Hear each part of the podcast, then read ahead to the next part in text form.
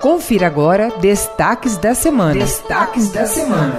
As principais notícias do Poder Executivo.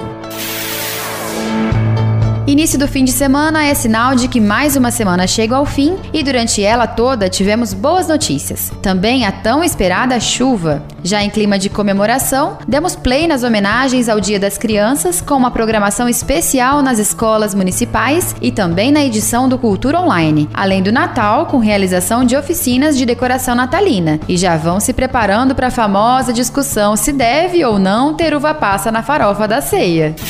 Para quem deseja economizar e ter uma oportunidade no mercado de trabalho como presente de Natal, pode aproveitar a capacitação gratuita de costura do CTMO e também o programa Meu Emprego. Falando em economia e capacitação, o Poder Executivo economizou 14 milhões e meio de reais este ano com a realização dos pregões eletrônicos. E o FLIVE promoveu um encontro de incentivo à leitura para os professores.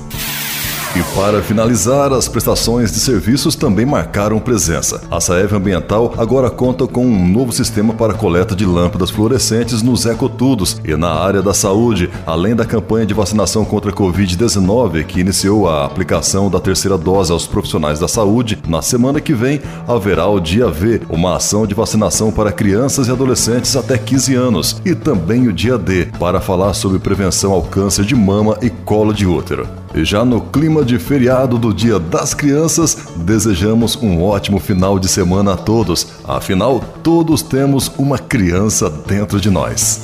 Prefeitura de Votuporanga, conectada a você.